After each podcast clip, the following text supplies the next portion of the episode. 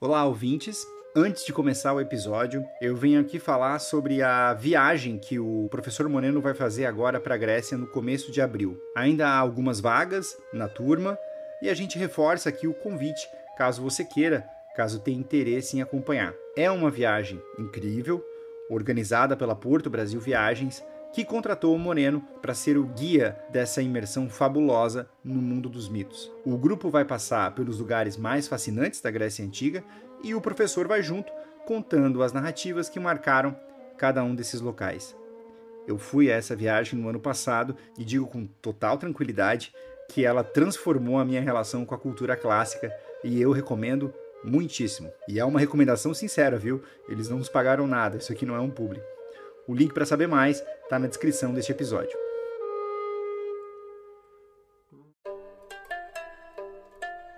Olá, eu sou Felipe Speck e começa agora mais uma Hora do Oráculo. Hoje contamos a história de Céfalo e Procris, história que de certa forma é ligada ao episódio anterior sobre o Hércules, porque envolve o anfitrião. Também hoje vamos responder a uma apoiadora nossa que quer fazer uma tatuagem de um dos centauros mais famosos da mitologia e ela pede que o Moreno descreva como é Kirum. E um aviso aos apoiadores: já está no ar a quarta aula do ciclo de Troia do curso Mitologia na Arte. Agora nós mostramos como Paris foi recebido pelo rei Menelau em Esparta, onde tinha ido com a secreta intenção de colher o prêmio que Afrodite tinha prometido, a rainha Helena. Nós vamos mostrar quadros com várias versões sobre a disposição da Helena em deixar Esparta. Ela acompanhou Paris por vontade própria ou foi por ele forçada a entrar no navio? Os artistas interpretaram das mais variadas formas. Você vai ver. Apoie o podcast em noitesgregas.com.br e assista a todas as aulas do nosso curso.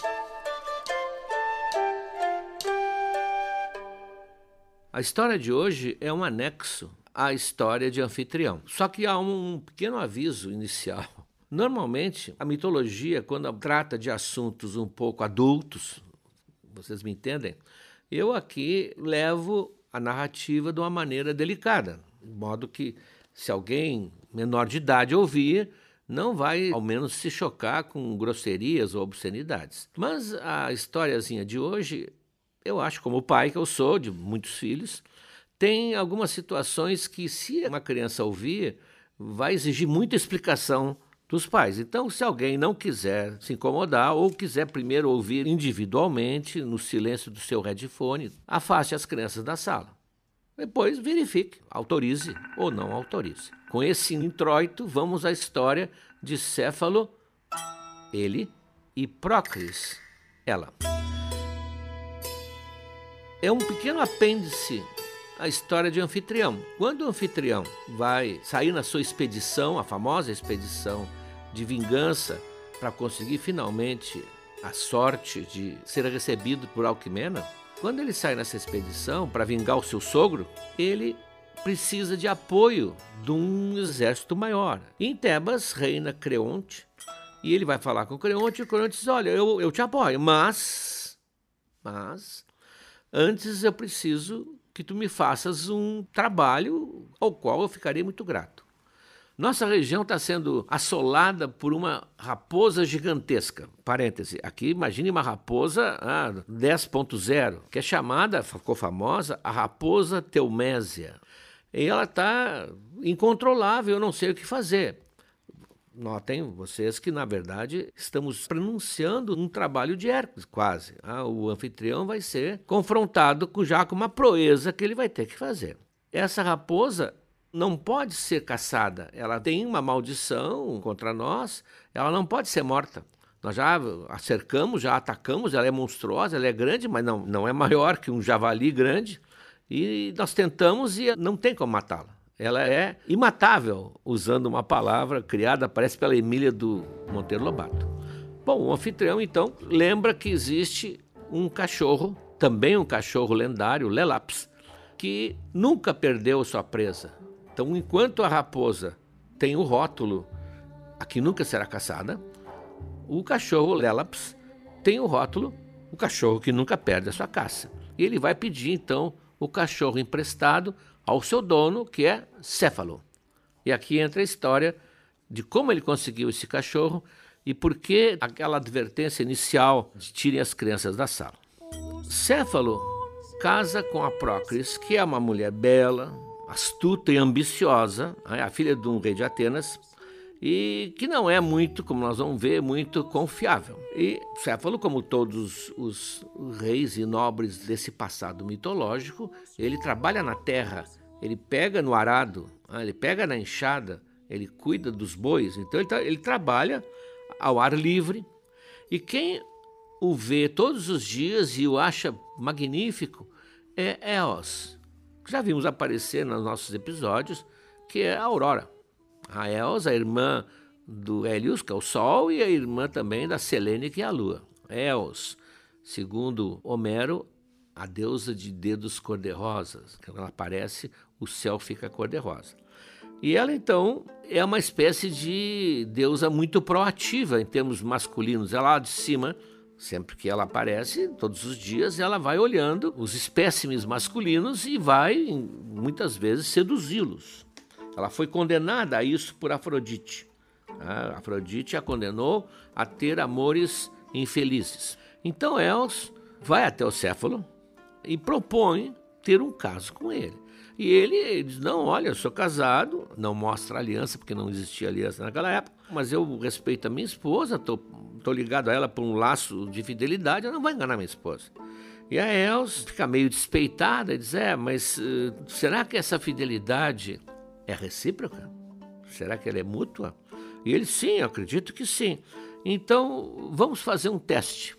Eu vou te transformar num estranho, completamente diferente, mas também atraente, e tu vais te dirigir à tua mulher com uma proposta amorosa. Vamos ver como é que ela reage. E o Céfalo, imprudente, né? Essas coisas não se fazem, aceita e é transformado então numa pessoa irreconhecível. E ele vai falar com a Procris. E vai falar com a Procris assim: te ofereço tanto em ouro para deitar comigo. A Procris reage violentamente, indignada. Aí ele, mas então multiplica por dois. Não, de modo nenhum, nem pelo dobro disso, nem pelo dobro disso, a negociação já começou. Ah, então eu ofereço dez vezes isso. Aí a Procris, bom, tá bem, por dez vezes isso, tá bem. E o céfalo se revela. Se revela, totalmente decepcionado, magoado, expulsa a Procris de casa. E a Els, então, finalmente tem o que ela queria, porque né, sabem como é.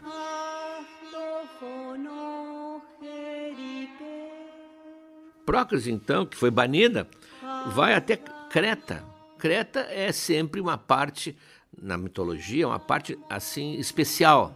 Ela é, ela é, diferente. Há muita coisa diferente acontecia em Creta, inclusive nós vamos ver o Minotauro, né? e ela vai exatamente no reinado do rei Minos, que não é o pai do Minotauro, né, mas a mulher dele é a mãe do Minotauro, como a gente vai ver na história, que é uma beleza do Teseu. Minos era casado com Pasífé, que vai ter relações com um touro e vai gerar o Minotauro.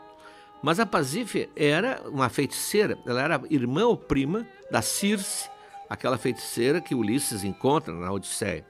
E ela é furiosa porque o marido não é fiel. O marido não é fiel, então ela impõe uma espécie de feitiço. Muito particular, aliás. Ele não vai mais ter relações com ninguém, porque ela faz com que ele, sempre que se relacionar com qualquer outra pessoa, ejacule cobras, escorpiões e lagartos. Então, realmente, ninguém, seja homem, seja mulher, quer chegar perto do Minos. O Minos está com uma doença sexualmente transmissível terrível, terrível. A Prócris, então, diz que pode curá-lo disso. Ela é muito astuta. Então, segundo uma versão, ela introduz uh, em si mesmo, pelo lugar que se imagina, uma, uma bexiga de carneiro que, portanto, cria uma espécie assim de proteção, quase uma camisinha feminina. Parece que, dependendo do número de ejaculações, ele vai limpando o reservatório, digamos assim, e fica então um sexo seguro. Então ele fica encantado com a Prox. Fica encantado com ela, né, porque ele pôde voltar às suas atividades e os dois se tornam amantes.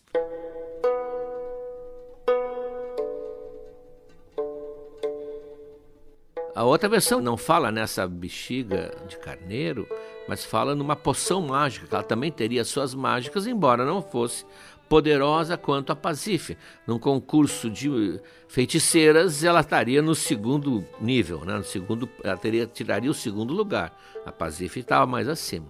Mas eles ficam muito bem um com o outro até que ela começa a ter medo da Pacife. E a Pacife pode fazer muito mal se ela resolver se vingar nela. Então ela resolve sair de Creta. Mas ela ganhou dois presentes. Uns dizem que de Minos, outros dizem que de Artemis. Um é um cachorro, que é o Lelaps, rápido como o vento, que jamais perdia sua presa. E o segundo presente era um dardo ah, de caça, uma lança mágica que nunca errava o alvo. Então ela sai com esses presentes escolhidos por Minos, porque o Minos sabia que ela gostava da caça também. Ela era uma mulher caçadora. Ela várias vezes tinha caçado junto com o Céfalo. Com a ajuda da Artemis, que a protege, porque no fundo ela é uma colega, ela também é uma caçadora ela se transforma num belo jovem irreconhecível para poder voltar à terra dela e se aproximar de novo do Céfalo. O Céfalo, que está sozinho, né, não é viúvo, mas ele está separado, o Céfalo está lá tentando reencontrar a alegria, caçando nos campos, quando se aproxima esse jovem, um cachorro, com a lança, e diz: ah, Posso caçar junto? Ele diz: Claro, né? companheiros de caçada. E eh, durante a caçada ele fica maravilhado, porque não há nenhum animal que o novo amigo erre, porque não sabe que o dardo que ele joga acerta sempre o alvo, é quase um teleguiado, não? E não há nenhum outro animal rápido que escape do Lelaps. Então ele fica tão encantado que diz: Olha, eu estou disposto a pagar tanto por esse cachorro por essa lança. Ele diz: Não, não, isso não está à venda, diz a prócris disfarçada em jovem belíssima. Mas o que, que tu queres em troca? Disse, olha, eu, eu não vendo, mas eu posso te dar de presente. Mas o que, que eu preciso fazer? Pergunta o Céfalo. Olha, eu te acho bonito, uma barbaridade. Ah, e eu gostaria muito ah, que a gente fosse para a cama e eu te dou de presente então esses dois magníficos talismãs. Bom, o Céfalo gosta muito de caçar, né? E diz: tá, então tá feito o trato. Veja, é uma história picaresca né, no meio da mitologia. Por isso que raramente ela é contada para crianças, porque não tem muito como explicar. E, então eles vão para o quarto, lá no céfalo, e quando a prócris se despe, ela se despe e já na forma de prócris. E eles então riem muito, reatam a sua relação. E a prócris fica cada vez mais apaixonada pelo céfalo. Agora ela realmente viu que gosta dele.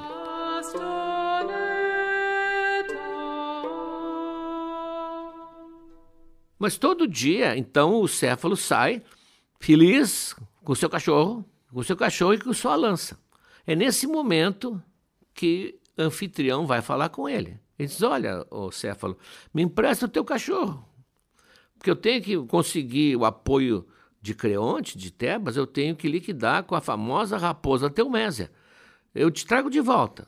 Então o Céfalo, que é amigo do anfitrião, empresta o Lélaps. O anfitrião leva o Lélaps lá para Tebas e localiza a raposa e atiça o cachorro em cima da raposa. E o Lela sai voando como o vento. E ela, a raposa, ao ver o cachorro que vem vindo a toda velocidade, sai também fugindo como o vento. Não esqueçam, a raposa que não pode ser apanhada. Só que atrás dela está o cachorro que nunca perde a sua caça. E com isso se cria um looping infinito. A raposa passando e o cachorro atrás. E assim ficariam. Se Zeus lá em cima disse, pô, não dá, né? Isso não dá. Ele, ele que tinha criado essa raposa veloz e o Lélaps também era de origem divina. Assim não vai dar certo. Então ele paralisa os dois, transforma-os em pedra. Em pedra. Então, de certa maneira, o anfitrião cumpriu a sua obrigação para Creonte. Lá na casa do Céfalo, né, o Céfalo é informado: olha, Zeus transformou em pedra. Bom, ah, não vai discutir. Mas ele sai assim mesmo todos os dias de manhã cedo para caçar. E começa a esquentar o dia na Grécia, é temperatura sobe e ele corre pelos montes né, com seus próprios cachorros atrás da caça. E quando chega no meio da manhã, ele está exausto, ele se atira na água, se houver um riacho perto, ou deita na grama molhadinha ainda, que não secou, e fica ali restabelecendo o seu fôlego e aproveitando aquela sensação agradabilíssima da grama fresca na qual ele está deitado. E uma das más línguas, sempre tem as más línguas, vê ele fazer isso todos os dias e se aproxima em segredo. E ele, diz o mito, é meio exagerado. Ele diz, ele está deitado no chão, olhando para o céu, diz: Oh, que beleza, todos os dias eu aqui contigo. Ah, que delícia, que delícia. E esse traidor ou traidora vai falar com a Prócris: Olha, todo dia, mais ou menos, tal hora, ele se deita num lugar lá. Eu não pude chegar perto, mas eu, pelo meio da folhagem, eu ouço ele falando assim. Ele está muito entusiasmado com alguém. E a Prócris fica, porque ela não era muito confiável, né? então na sua cabeça o seu marido também não é. Embora ele também tivesse caído naquela né, do trocar o cachorro e a lança por carícias, ela vai segui-lo à distância vai segui-lo à distância. E também no meio, nesse lugar, é uma clareira que tem, muito agradável, e tem arbustos em volta, ela se esconde atrás dos arbustos e ouve ele dizendo: Ó oh, Brisa, tu és o máximo, tu és querida, eu te amo. Ah, Brisa, vem, vem, Brisa. Ele estava invocando o vento. Mas ela pensa que está surpreendendo uma entrevista, um encontro amoroso. E ela se agita no arbusto. Ao se agitar no arbusto, o céfalo, com seu instinto caçador, tem um animal e grande, para porte de um ser humano, é um porte de um animal grande. Ele vê a, a, aquela agitação e, com seu instinto de caçador, lança o dardo que nunca erra. E ouve um grito. Ouve um grito e reconhece aquele grito, corre, abre os arbustos, está lá a Prócris atravessada pelo dardo agonizante. E ele, desesperado, a socorre e ela diz: Olha, é, é, aconteça o que acontecer, se tu realmente gosta de mim, jura, jura que não vai casar com essa brisa. E aí morre. Essa é uma história lateral da vida de anfitrião que raramente é contada, porque os livros de mitologia sempre passam ao longe de certos episódios que causariam, não vou dizer escândalo, mas causariam problemas nas audiências de menor idade. Era isso.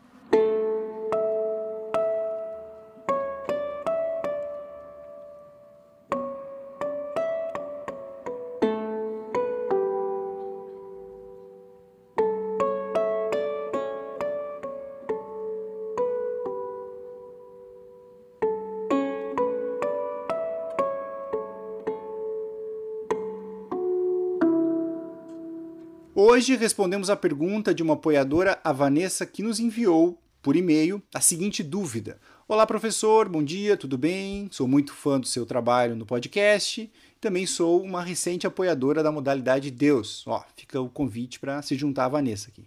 Eu gostaria de saber se o senhor poderia me descrever a aparência de Kiron. Eu vou fazer uma tatuagem com a representação dele e gostaria que fosse baseada na versão que melhor representaria ele na mitologia uma vez que não quero que ele seja só mais um centauro. Será que o senhor poderia nos ajudar?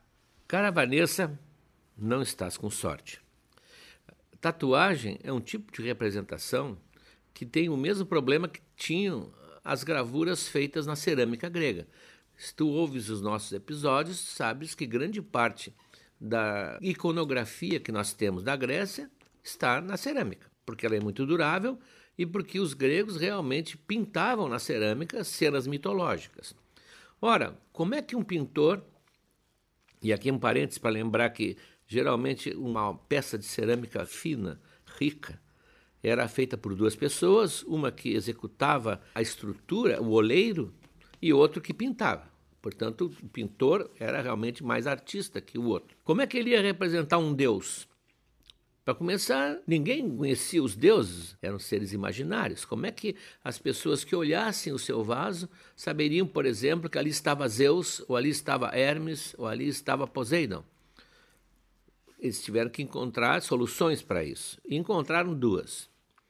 A primeira era simplesmente colocar uma legenda. procure no Google Images dezenas de, de, representações de deuses, de heróis, com o nome escrito. O lado ou embaixo, não importa. Estavam identificados. Então, eu sei que aqui é Teseu e não Jazão ou o Belerofonte, porque está o nome escrito. A segunda coisa, o segundo recurso que eles usavam era colocar em cena algum objeto, algum animal característico. Então havia certos emblemas característicos. O de Zeus era o feixe de raios na mão ou a águia. Há várias, várias cenas em que o Zeus está sentado tomando o seu néctar e numa mão está com um, um feixe de raios, simplesmente para dizer: Eu sou Zeus. Ou colocar um animal especial, como é o caso do Belerofonte, que aparece ao lado do Pégaso, ou o tridente do Poseidon, ou o pavão de Hera, ou aquele bastão com as duas cobras lá em cima se entrelaçando, que era do Hermes. Com isso, a pessoa que via sabia exatamente o que estava ali. No caso do Quiron, temos um problema. O Quiron é um centauro. Simplesmente, como tu já estava prevendo na tua pergunta. Ele não tem nada de especial fisicamente. Ele não tem nenhum desses objetos. Ele não tem um bastão, ele não tem um escudo, como Atena tem um escudo com a medusa no centro. Ele não tem uma, uma vestimenta. Ele é um centauro. Um bom centauro, robusto centauro, saudável centauro. Nas pinturas em que ele é facilmente identificável, como no caso do Renascimento, que, portanto, é um outro tipo de representação gráfica muito mais precisa, a gente reconhece porque ele coloca cenas, ele educando Aquiles, ele é o professor. O Quirón é o grande vulto do que representa os professores. Se tivéssemos que ter um símbolo, uma imagem, um paradigma de professor na antiguidade, é o Quirón que educou vários heróis. Então, ali a gente reconhece. E mesmo assim, os pintores renascentistas colocavam no título que iram educando Aquiles, que iram recebendo Tétis, que é a mãe do Aquiles. Então, sempre vai ser um centauro no meio da multidão. Mas como tu queres fazer uma tatuagem em que Quiron esteja ali, a única recomendação é seguir a primeira hipótese. Faz um desenho de um centauro e coloca o nome dele, Quiron. Vai ser a primeira, talvez, a ressuscitar essa técnica grega. Com certeza vai fazer um grande efeito. É isso, a gente se vê na semana que vem com o um segundo episódio sobre o Hércules, já iniciando seus trabalhos. Até mais!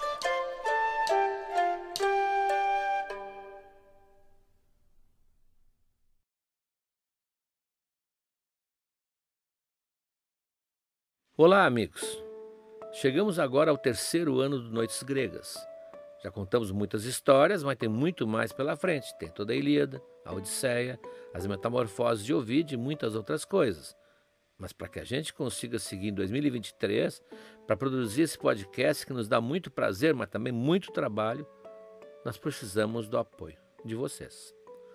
Acesse noitesgregas.com.br barra apoiar, o link está na descrição desse episódio, e veja como você pode ajudar. Um abraço.